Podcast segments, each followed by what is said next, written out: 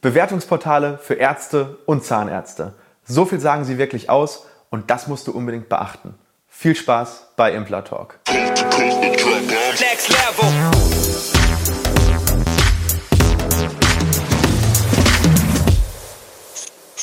Hallo liebe Community, mein Name ist Dr. Stefan Helker und ich heiße euch herzlich willkommen bei der Audioversion unseres erfolgreichen YouTube-Formates Implatalk.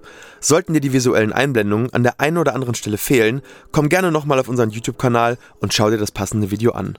Und jetzt viel Spaß mit dem Podcast. So, jetzt mal Butter bei den Fische. Sind Bewertungsportale für Ärzte und Zahnärzte eigentlich aussagekräftig oder nicht? Und was kann man daraus mitnehmen? Wo sollte man vorsichtig sein und was halte ich persönlich von solchen Portalen?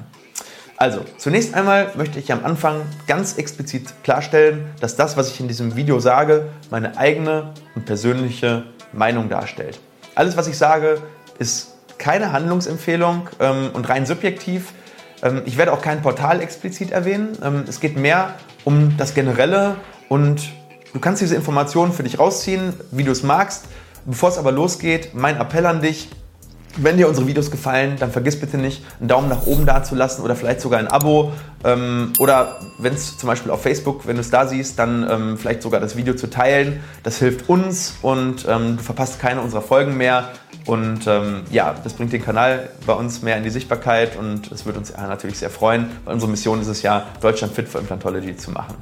Also, starten wir ins Thema. Zunächst mal, warum gibt es überhaupt Bewertungsportale für Ärzte?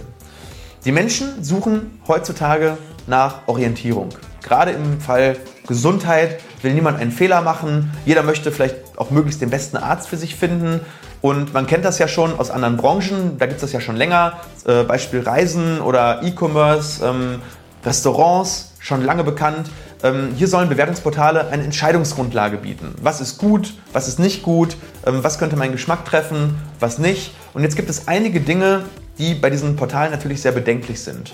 Und ähm, gerade wenn man die auf den Medizinsektor anwendet, zum Beispiel, ja, beim Essen kann man vielleicht noch selber beurteilen, ist das Essen lecker oder ist es nicht lecker, ist das Hotel gut oder nicht, hat mir das gefallen oder bei einem Produkt wie einem neuen Laptop, ist der jetzt wirklich gut, also trifft der meine, meine, meine Voraussetzungen, meinen mein Anspruch.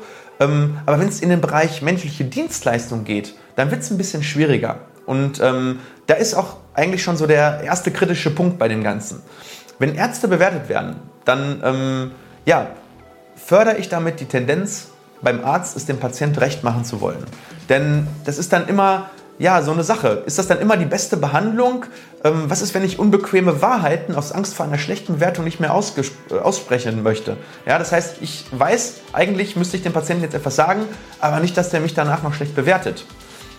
Das kann sein, das muss nicht sein, aber es ist, ähm, ja, das ist einfach so eine Sache, über die musst du dir Gedanken machen, weil wenn Ärzte, sag ich mal, da getrieben sind oder aus Angst vor einer schlechten Bewertung, ja, ähm, dann ist es zum Beispiel äh, für Ärzte manchmal schwierig, das zu machen. Zum Beispiel, wenn der Arzt sagen würde, wenn Sie so weitermachen, dann bekommen Sie einen Herzinfarkt oder Ihnen fallen die Zähne raus. Ja, und, und das ist natürlich unbequem. Und wenn man dann aus Angst vor einer schlechten Bewertung das nicht macht, dann kann das eben ähm, ja, sehr beeinflussen. Denn Ärzte sind auch nur Menschen und ähm, ja, die müssen auch schauen, dass ihr Betrieb aufrechterhalten bleibt. Die müssen schauen, dass, äh, dass die Gehälter für die Mitarbeiter äh, fließen. Und dementsprechend äh, ja, ist die Art der Kommunikation sicherlich das, was die Musik macht. Man kann auch äh, unbequeme Wahrheiten nett aussprechen, aber es ist ein Punkt, über den du definitiv mal nachdenken solltest.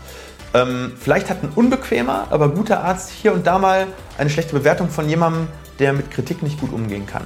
Und deswegen solltest du diese Bewertung bei den verschiedenen Portalen eben auch mit so, mit so einem kleinen ähm, ähm Salzkörnchen, mit, mit grain of salt, sagt man auf Englisch, nehmen. Ein weiterer Punkt bei Bewertungsportalen ist, dass äh, Bewertungsportale häufig die Behandler highlighten, die Geld bezahlen dafür, dass das Portal sie highlightet. Ähm, ich nehme mich da überhaupt nicht aus. Ja? Also ich mache das auch und ähm, das sollte aber einfach nur jedem bewusst sein. Ja? Ähm, mir geht es hier um Transparenz und wenn ich Geld bezahle dafür, dass mein Profil irgendwie schöner aussieht, dann ist es im Endeffekt nur eine schöne Verpackung. Ja? Und eine schöne Verpackung ist, ist toll. Ähm, das machen alle so. Ja? Das macht Apple so, das macht, äh, machen andere Konzerne so, das machen äh, Parfümhersteller so. aber das muss einem einfach bewusst sein. Und eigentlich möchte man ja einen guten Arzt und nicht einen Arzt mit einer schönen Verpackung. Dann ein weiterer wichtiger Punkt. Die Anzahl der Bewertungen ist bei Ärzten ganz einfach äh, proportional zum Engagement der Praxis im Bewertungsmanagement. Das heißt, wenn die Praxis aktiv ihre Patienten eben fragt, ob sie vielleicht auch mal bewerten, dann wird diese Praxis mehr Bewertungen haben. Ist die Praxis deswegen unbedingt besser? Weiß ich nicht. Ähm, klar, eine, eine Praxis, der es wichtig ist, viele gute Bewertungen zu haben, wird wahrscheinlich auch eine gute Leistung bringen. Aber es ist auf jeden Fall nicht so, dass du dem Irrglauben unterliegen solltest, dass bei vielen Bewertungen automatisch die Praxis auch extrem viel besser ist, sondern sie kümmert sich einfach nur besser um ihre Bewertungen. Und zweitens, es gibt auch die Möglichkeit, und da will ich keine Praxis irgendwo nennen und ähm, wir machen das definitiv nicht, es gibt Bewertungsschreiber, die das professionell machen. Ja, das geht. Und äh, ja, machen wir das? Nein, aber es wird ganz sicher gemacht, sonst gäbe es diese Anbieter nicht am Markt.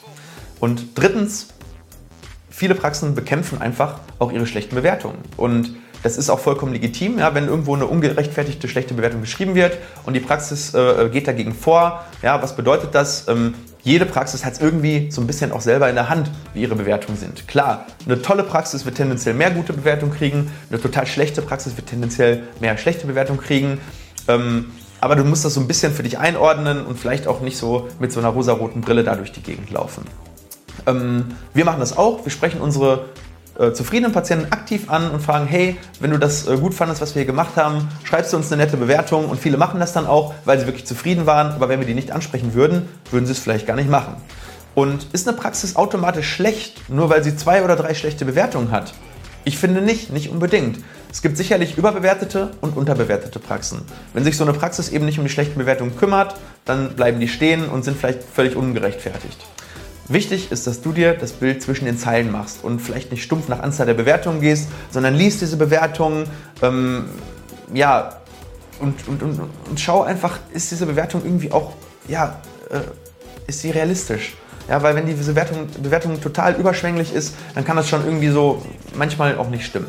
Und informier dich auch tiefer. Guck nicht nur auf die Bewertung. Guck dir die anderen Kanäle der Praxen an. Schau dir vielleicht die Qualifikationen der Praxen an. Und ähm, falls du die Möglichkeit hast, frag jemand persönlich, der in dieser Praxis ist, wie er zufrieden ist in dieser Praxis.